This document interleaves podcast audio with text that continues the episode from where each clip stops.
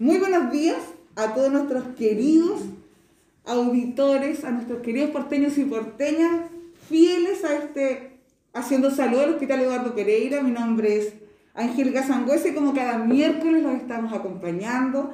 Eh, ingresamos un poquitito a sus casas y, y, los ayudamos por ahí, yo creo que ya preparando el almuerzo. Eh, así que muy contentos de poder estar eh, nuevamente con ustedes. Y como saben, yo siempre tengo tremendos invitados. Fabuloso. Eh, cada vez nos vamos, nos vamos superando y le tenemos mucho cariño a, a, nuestro invitado del día de hoy, así que estamos muy contentas de, de poder contar con él. Pero antes de presentárselo, voy a saludar a la doctora Mónica Ceballos. Ella es nuestra panelista estable en Estación de Salud del Hospital Eduardo Pereira. Eh, Mónica, muchísimas gracias por estar con nosotros nuevamente. Hola, buenos días a todos. Encantada de estar un día más con ustedes y esperando que pasen un programa muy entretenido y que tengan un excelente día. Muchas gracias, Mónica. Y ahora les voy, a, les voy a pasar a presentar a quien nos acompaña el día de hoy. Es un gran y viejo amigo del Hospital Eduardo Pereira y, y con quien hemos tenido que vivir grandes jornadas, eh, eh, pero siempre con un final feliz. Yo les quiero presentar al doctor Rodrigo Riveros Pintone, médico neurocirujano y neuroradiólogo, ex subdirector médico, desde hace muy poquitito Rodrigo, del Hospital Carlos Van Buren de Valparaíso. Rodrigo, de verdad que es un placer y un encanto que puedas estar en Estación de Salud. Muchas gracias, Angélica, y gracias por la invitación y un saludo a todos los oyentes.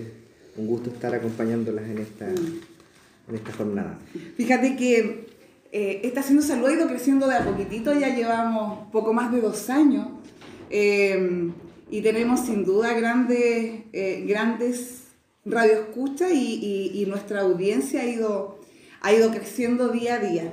Así que mm, ellos siempre están atentos, siempre saben que, que traemos eh, importantísimos invitados y, y contigo es, es, un lujo mirar eh, en Rodrigo eh, un poco para atrás, un poco para el presente y un poco para lo que viene. Pero, pero tú te has desarrollado durante todo este periodo, eh, hablemos principalmente de, de la pandemia, eh, en distintos escenarios, en distintos roles, pero dentro de lo que ha sido la toma de decisión de, eh, de el gran hospital, ¿no es cierto?, de Valparaíso, considerando nosotros también somos bien, bien queridos y bien importantes, pero, pero, pero no, nadie discute, ¿no es cierto?, el asentamiento y el valor que tiene un hospital como el Hospital Carlos Buren, con la complejidad que tiene, con esa urgencia que vaya que te da dolores de cabeza. Eh, y, y, vivir todo esto dentro de esa dinámica, de esa lógica, de, de, tener que tomar decisiones que en su momento fueron sumamente complejas eh, y donde, donde desde mi humilde lógica siempre, eh, siempre hubo, además de, de ese gran compromiso, el poner al ser humano, creo yo, Rodrigo, y esa empatía frente a, a cualquier cosa y, y, como elemento prioritario a la hora de tomar decisiones. ¿Cómo viviste? ¿Qué, qué puedes rescatar eh, de cómo se ha vivido? ¿Cómo Rodrigo Rivero, su director médico, y dentro de todos los escenarios que te tocó estar, eh, eh, cómo, cómo lo has vivido, cómo lo has percibido? ¿Qué deja sí. eso? ¿Qué le deja? Sea, el, esto tiene como varias, varios matices, pero en un plano personal, evidentemente, más allá de todas las complejidades, la, la, la, el sinnúmero de decisiones, muchas de ellas duras, otras no necesariamente tan bien comprendidas. Eh, en lo personal, para mí esto fue una etapa de crecimiento que probablemente debe ser de las más relevantes en mi vida, no solo profesional, sino personal, y, y, y eso para mí es una ganancia que va a quedar en forma permanente. Eh, ahora yendo a lo, a, lo, a lo, más relevante, que es el, el rol, eh, claro, yo estaba ejerciendo el cargo de subdirector médico, un poco acostumbrado a las situaciones habituales que Mónica entenderá que es, una serie de, de, requerimientos día a día, ya sea de la, de la, urgencia o de cualquier otra contingencia que aparezca, más responder a algunas situaciones habituales. Y, y ya el 2019 fue re complejo para nosotros con el estallido social. Sí. Nuestro, nuestro hospital y particularmente nuestra urgencia se vio enfrentado a una situación atípica, con alta demanda, con nuestros usuarios que muchas, muchos de ellos eh, vulneraban sus derechos, acudían a nosotros eh, en busca de alivio y nos, nos tocó defender a nuestros pacientes como siempre lo hemos hecho. Y después viene el tema de la pandemia que sin duda que, que es algo que ni en los sueños más desquiciados se nos pudiese haber ocurrido y nos iba a tocar enfrentar a todos quienes tenemos algún cargo directivo en salud. Y bueno, el, el hospital, nuestros hospitales, nuestra red eh, de salud tiene una serie de, probablemente de, de carencias, de falencias, eh, estamos en una ciudad que también tiene igualmente muchas carencias y desde esa, de esa dificultad nos tocó abordar una, una situación extraordinaria y quizás nos empujó a hacer cosas más extraordinarias de lo que pudieron haber tenido que hacer otros con, con, con condiciones basales un poquito más, más favorables. Y claro, y ahí el hospital tuvo que ponerse un poco patas para arriba, siempre digo yo. Sacó a flote todas nuestras carencias, ¿sí? Absolutamente. Pero también esas carencias nos obligó a sacar lo mejor de nosotros. Sí. Porque... Y lo convertimos en una oportunidad. Absolutamente, absolutamente. Nosotros el, tuvimos que incluso cambiar la forma de, de organizarnos. El, junto con el director establecimos una forma de trabajo distinta a lo habitual, en que armamos, tratamos de armar un hospital, el hospital normal para mantener las cosas fijas y un comité operativo que era una fuerza de tarea para enfrentar la pandemia y que es lo que me tocó dirigir. Y claramente eso fue una experiencia también bastante inolvidable y para todos los que trabajamos en el ámbito un poco de la gestión, era un, un, un, laboratorio para implementar lo que nosotros alguna vez soñábamos que podíamos hacer y de doblarle un poquito la mano a la burocracia o a todas las trabas administrativas o de repente de funcionamiento de hospitales que hace que la cuestión sea más difícil. Y desde esa perspectiva claramente teníamos la libertad de tomar algunas decisiones, insisto, muchas de ellas...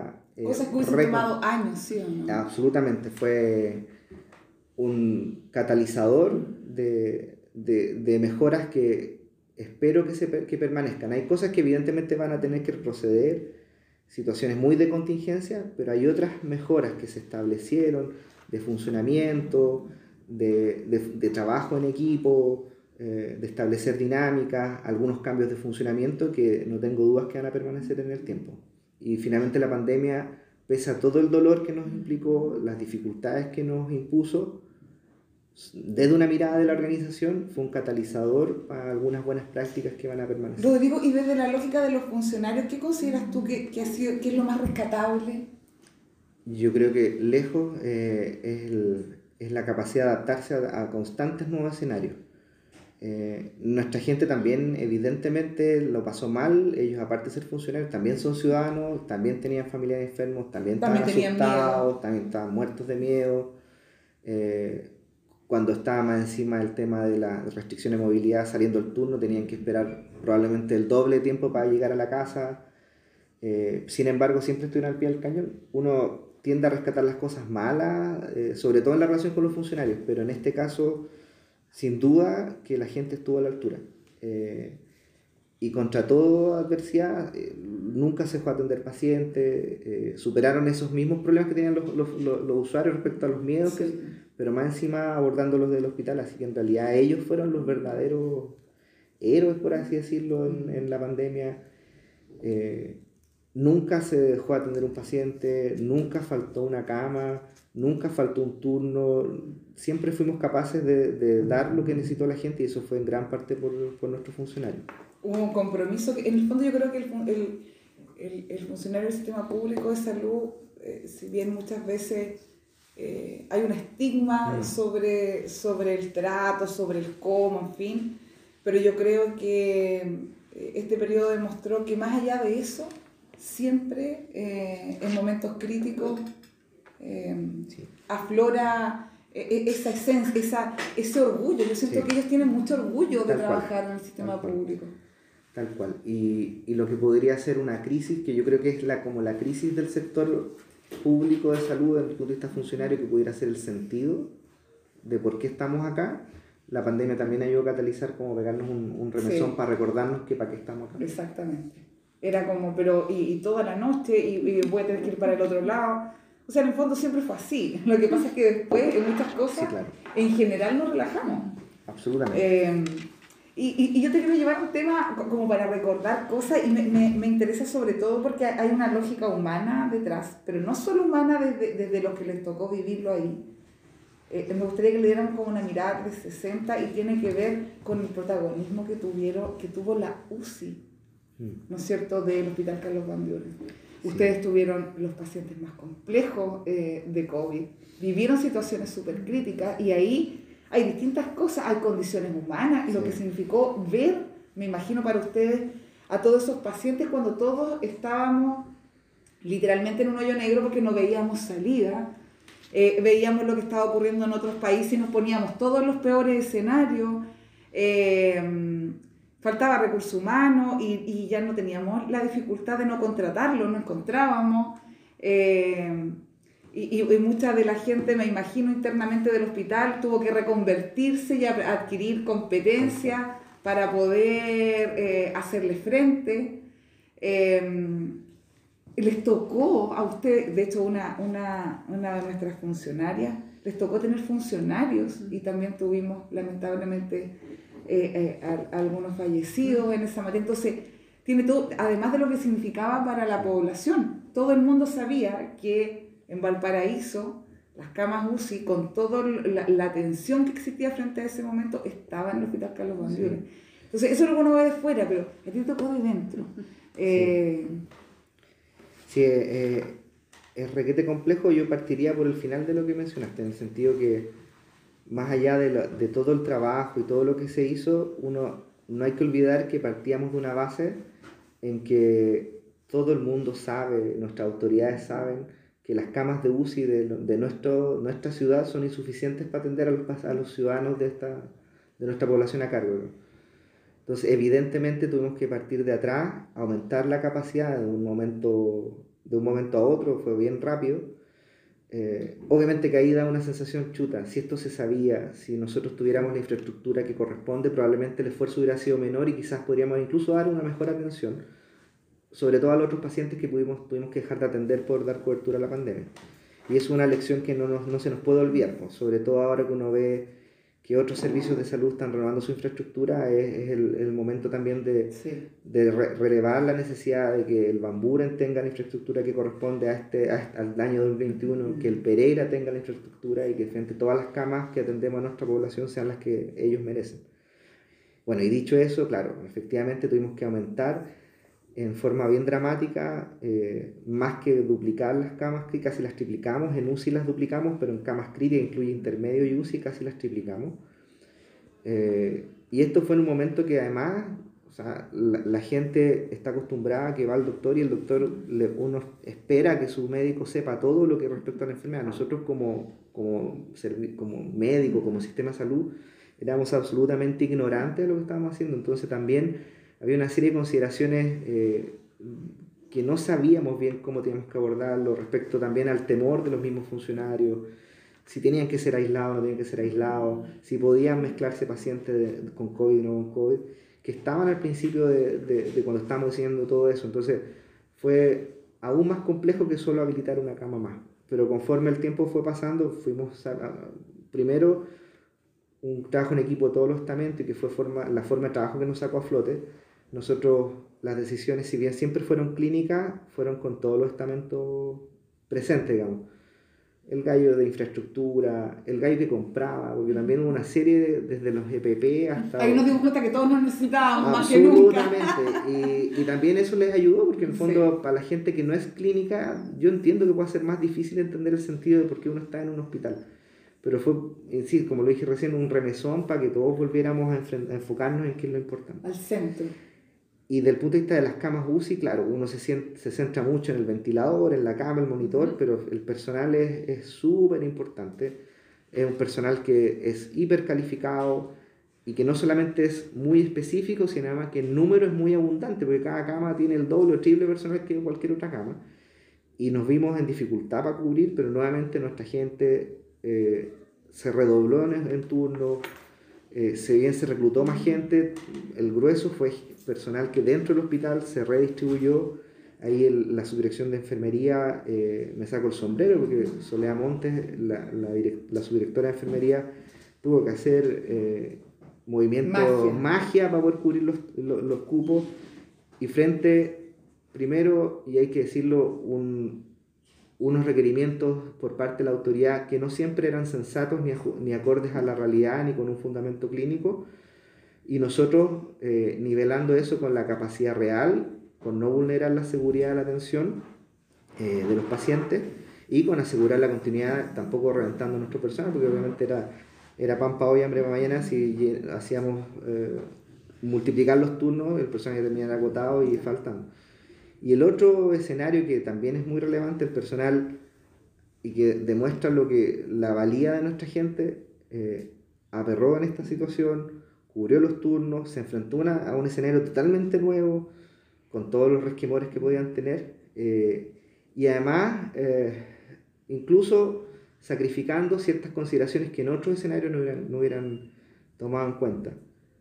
Cuando no era posible, por ejemplo, tener tres o cuatro enfermeras por, por cada turno, a veces entre tres hacían la pega de cuatro, y ese que puede ser algo como en cualquier otra pega, algo menor, en el área de salud es un, un evento de muchísimo estrés que multiplica la pega en forma infinita y la gente lo supo hacer.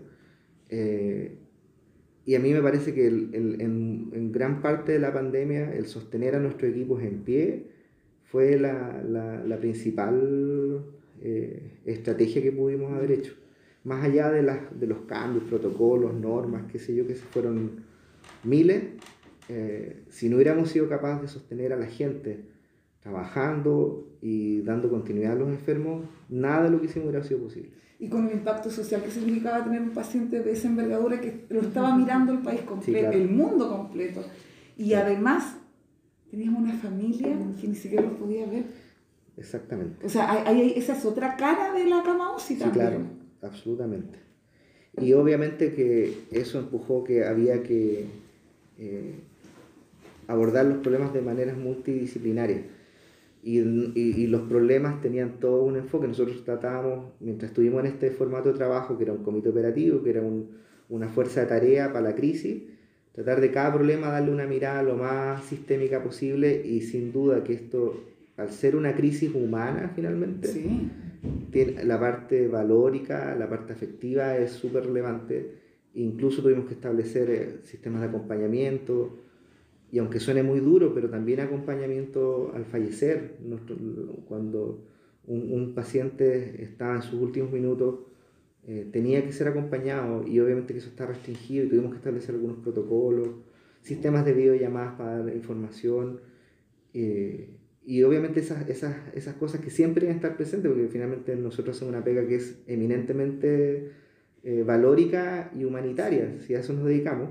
Realmente eh, la vorágine del día, las exigencias, los problemas que sin duda tenemos, sobre todo los subdirectores médicos en los hospitales, hacen como que uno eh, no pierde sentido, pero enfoca los esfuerzos en otras cosas y esta cuestión nos, nos, centró de nuevo en lo importante que es la persona y el paciente. Y fíjate que yo le voy a poner otro pelo a la sopa, a la misma cama Además de eso, se tuvo que dar una dinámica de red. Sí y que nosotros estábamos acostumbrados a la red, ¿no es cierto?, del, del, del Servicio de Salud al Paraíso San Antonio, con estos tres EAR, ¿no es cierto?, Van Buren, Claudio Vicuña, Eduardo Pereira, eh, pero resulta que esto estaba absolutamente fuera de, de toda lógica.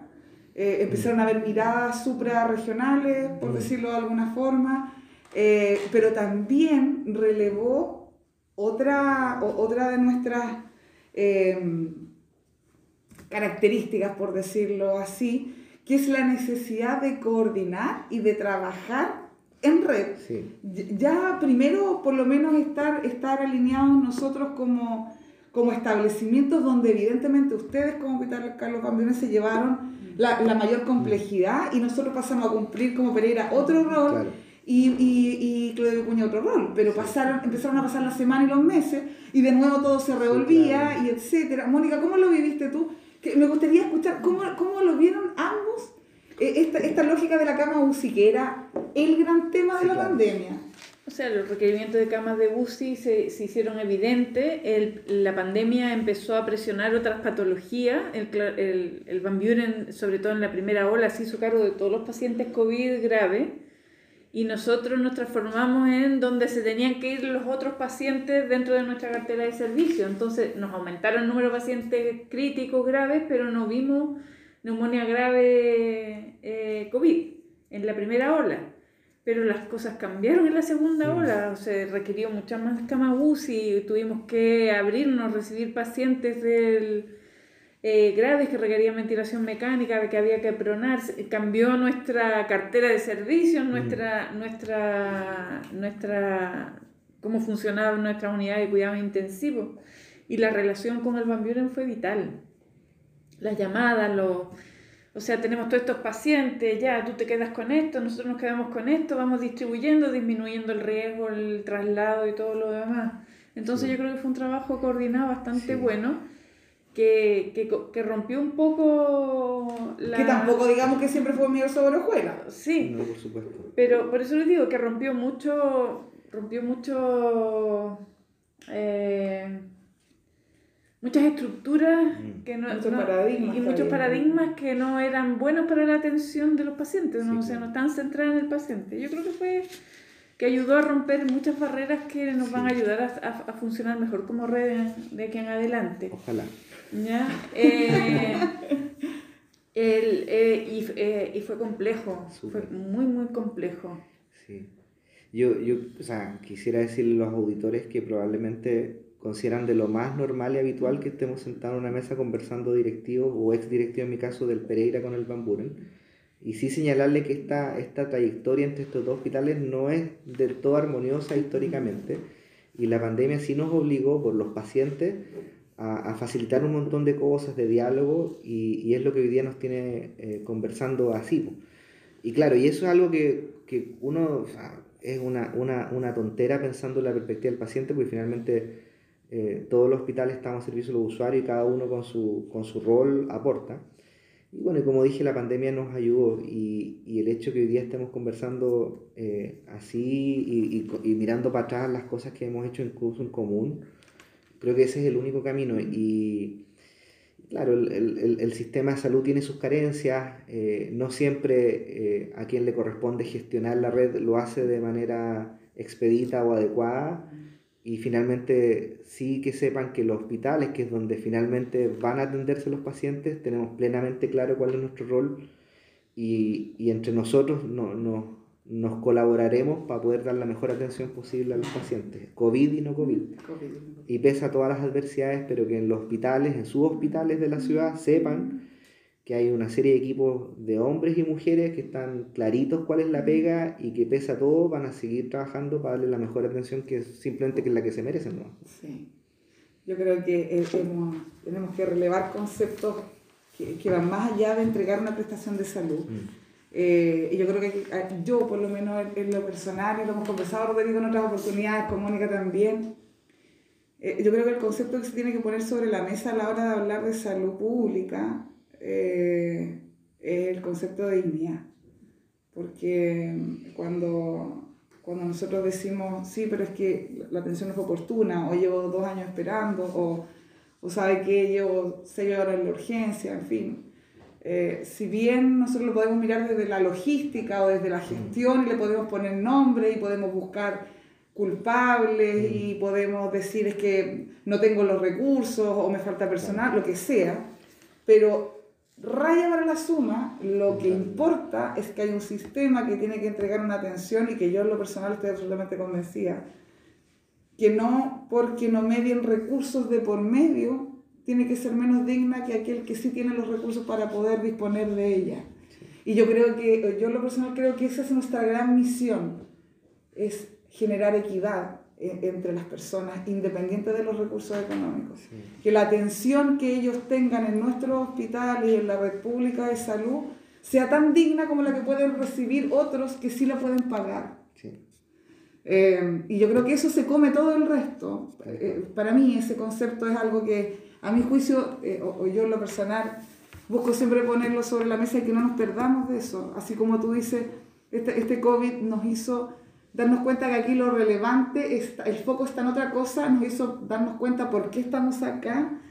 Eh, yo creo que parte de aquello tiene que incorporar también, junto con todas las lecciones aprendidas, eh, que el concepto de la dignidad de las personas es, es, lo más importante.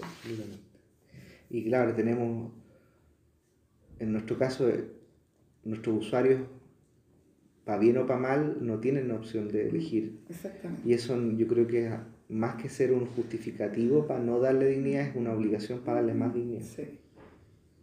porque el hecho de que, de, porque en el fondo cualquiera de nosotros está aquí voluntariamente.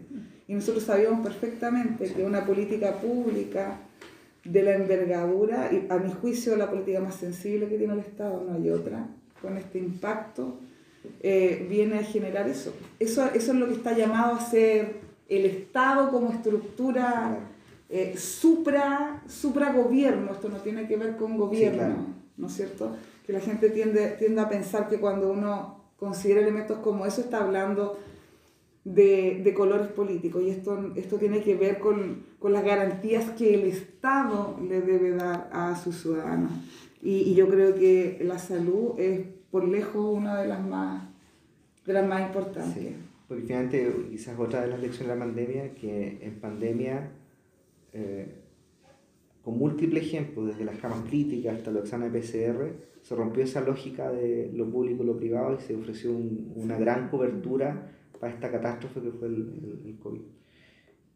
Y si en catástrofe tuvimos que hacer esto, probablemente en situaciones normales debiéramos recurrir a lo mismo. Y yo me acuerdo un concepto que yo lo he dicho siempre, que no, creo que no es la lógica en la que abordamos la salud, y por lo menos el mío, eh, la discusión en materia de salud tiene que partir desde, otra, desde otro piso y tiene que partir desde el lenguaje de que es un seguro.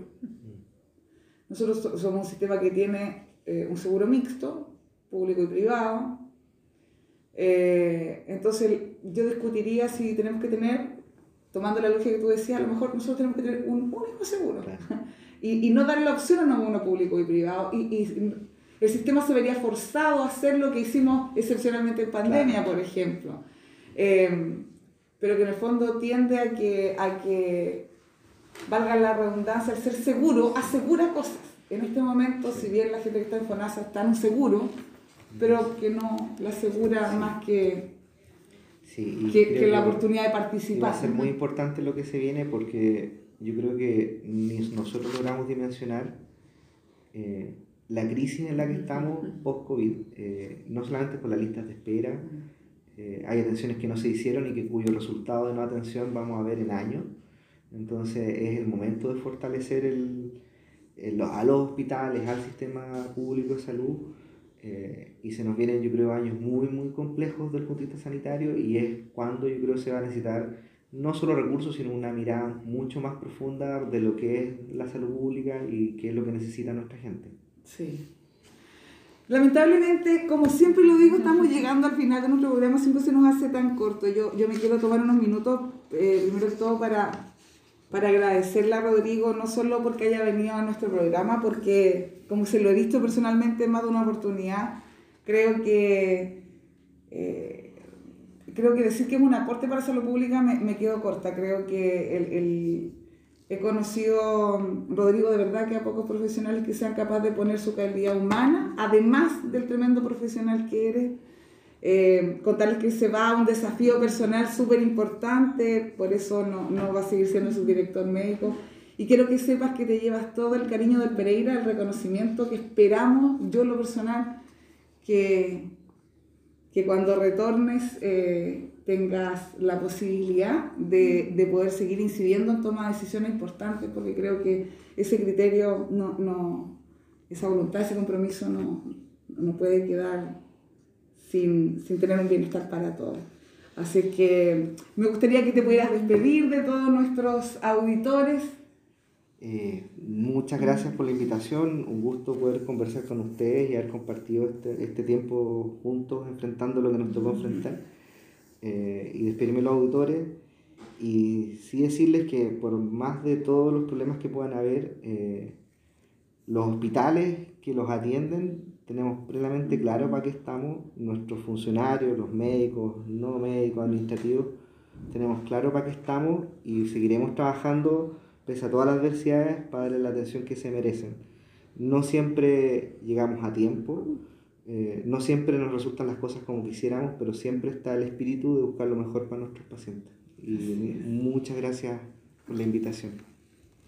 A todos ustedes que tengan una maravillosa semana. Ha sido un programa de verdad que súper especial, así que los espero con todo cariño el próximo miércoles a las 12 del día en Estación de Salud del Hospital Eduardo Pereira.